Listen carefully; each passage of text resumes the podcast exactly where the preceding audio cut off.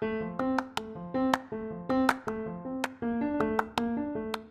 Buenas tardes a todos, bienvenidos a otro segmento de nuestro programa de novedades. Tengo el agrado de estar acompañada el día de hoy por el antropólogo físico Antonio Pérez, licenciado en antropología en la Universidad Central de Venezuela en el 2020. Se ha desempeñado como antropólogo de campo para Ethnic Consultores y antropología en la parroquia Carbao en Venezuela, en el área de coordinación de incursiones de campo y al personal a cargo, aplicación de encuestas, recopilación de datos y presentación de informes. Cuenta con diplomados en social media y conocimientos en habla inglesa, francés y portugués y actualmente trabaja como profesor de inglés y español, preparador de exámenes IELTS en el Instituto Universal de Idiomas en la ciudad de Panamá, donde reside.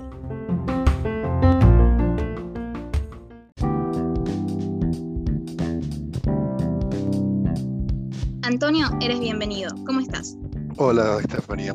Muchísimas gracias por la invitación. De verdad que me siento muy honrado de poder acompañarte en este segmento de tu programa. Muchas gracias por brindarnos un poco de tu tiempo. Realmente estamos encantados de tenerte. Antonio, egresaste exitosamente como antropólogo el año pasado. ¿Qué te motivó a estudiar la carrera de antropología? Siendo que no es una carrera muy conocida o perseguida tanto en Venezuela como en Argentina o me atrevería a decir en Panamá.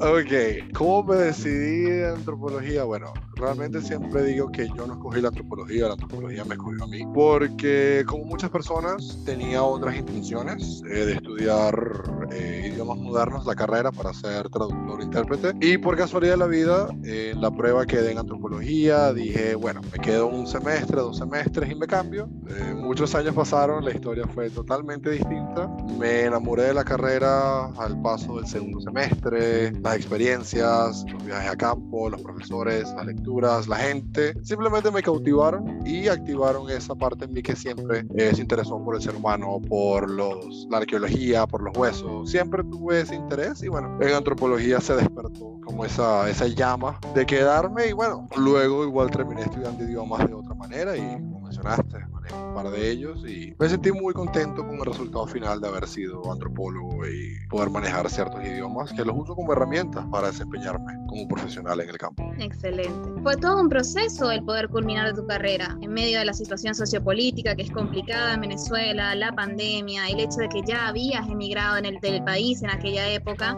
¿Cuál es la oportunidad laboral que tienes actualmente en Panamá como antropólogo? Pues, como tú dices, fue una aventura una montaña rusa académica y emocional el poder terminar la carrera. En Panamá, ciertamente, no tengo las puertas cerradas para trabajar como antropólogo, lo he hecho, mencionaste, con el étnico.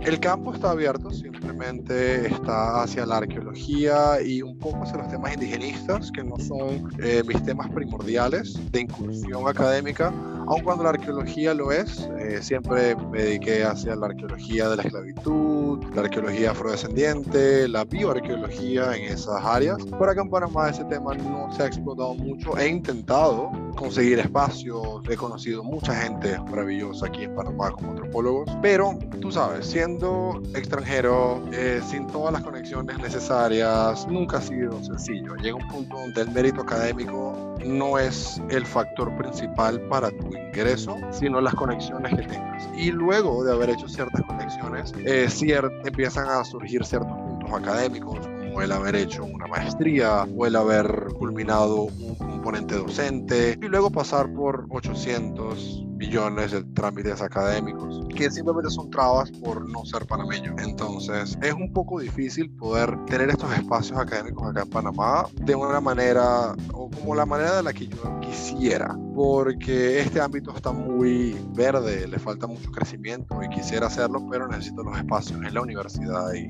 es, es muy complicado. Por supuesto. Mencionas que eh, la antropología en Panamá está más bien dedicada a lo que es el indigenismo y la arqueología. ¿Cuáles son, según tu opinión, eh, las áreas donde la antropología física, que es tu mención principal, pueda contribuir al desarrollo científico y social del país? Ciertamente, aquí en Panamá toda la arqueología está orientada hacia el la colonia, el colonialismo, el tiempo colonial de la ocupación española Panamá. Han habido ciertos factores. Eh, el más llamativo fue la presencia de Henry Morgan, el, el, asalto, la quema de la ciudad, la reconstrucción de la ciudad, pero siempre se ha enfocado hacia ese sector. Sin embargo, Panamá también fue un punto de trata de esclavos, como lo fue Venezuela, como fueron varios sitios en las Antillas, y no solo punto de trata, sino de la construcción y del método de producción esclavista que se dio en la época aquí en Panamá, pero no se ha indagado muy a fondo hacia estas representaciones culturales y la presencia cultural de estos descendientes de africanos esclavizados que sufrieron el yugo español y portugués, pero ese aspecto de profundizar hacia la historia eh, afrodescendiente, hacia la historia de color y la esclavitud en Panamá sería un aporte fundamental hacia el entendimiento de este otro lado de Panamá. También somos pocos los que buscamos reivindicar estas historias,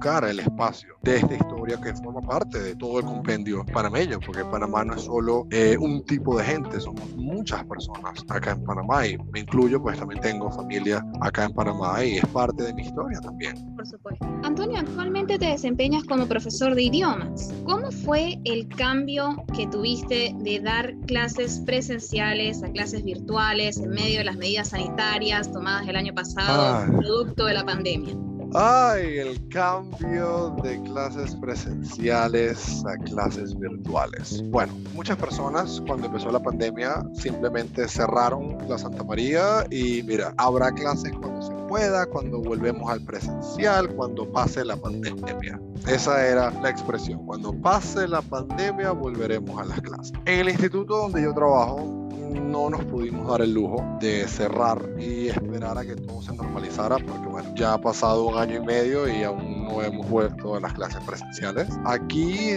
declararon el estado de emergencia eh, después del Día de la Mujer, fue el 8 de marzo, como el 9 de marzo, dieron la contingencia y ya yo el 13 estaba dando clases en línea sin herramientas, sin conocimiento, sin saber qué demonios iba a hacer yo, porque tenía ya varios años dando clase con un pizarrón, con mis estudiantes en vivo y siempre mis actividades fueron kinestésicas, de mucho de mucha integración física presencial. Ahora, ¿cómo hacemos eso tras una pantalla? Estaba muy difícil, pero nada, agradezco mucho al instituto parte que nos consiguió mucho material también nosotros mismos, buscando en internet. Me inscribí en un curso eh, en la Universidad de Arizona, en ASU, del TESOL, que estaba orientado a ser profesor como inglés, eh, de inglés como segunda lengua, pero también dando todas las herramientas online. Estuve un par de meses en ese curso y adquirí bastantes herramientas en línea para poder adaptarlas a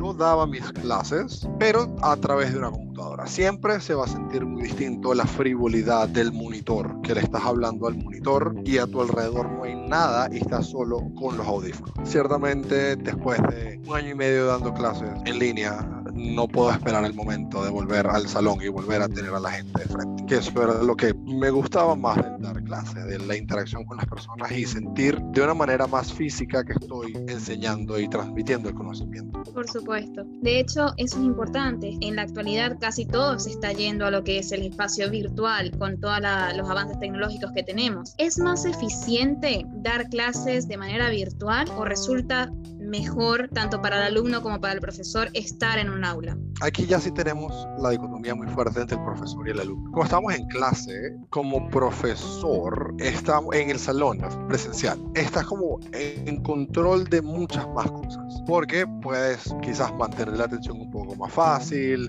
es mejor controlar los agentes distractores, porque tienes como más control del espacio. ¿Qué pasa? Al pasar a la virtualidad, la responsabilidad del aprendizaje se reduce muchísimo al profesor y se le carga al estudiante porque ya depende de ti si estás prestando atención. ¿Qué he notado yo? Las personas que florecen y en las clases virtuales son las que realmente les interesa, los que están ahí porque quieren, no porque el papá lo mandó, porque la mamá te está obligando, no. El que está ahí está aprendiendo y el que quiere. Porque los profesores seguimos trabajando, pero si tú no estudias, si tú no vienes a la clase, si tú no me estás prestando atención, ya es tu problema. Yo estoy aquí dando el todo por el todo para que tú pongas un poquito de ti y aprendas. Entonces, los que muestran ese, ese interés, los que realmente le ponen el corazón en la clase virtual, van a aprender y hasta más, a muchos les encantan las clases virtuales, a muchos no tanto. Y ahí te das cuenta que también estamos descubriendo, muchos profesores están descubriendo que hay más de una manera de aprender. Bueno, Antonio, muchísimas, muchísimas gracias por estar aquí hoy. Realmente fue un placer conversar contigo y poder tener tu punto de vista sobre estos temas que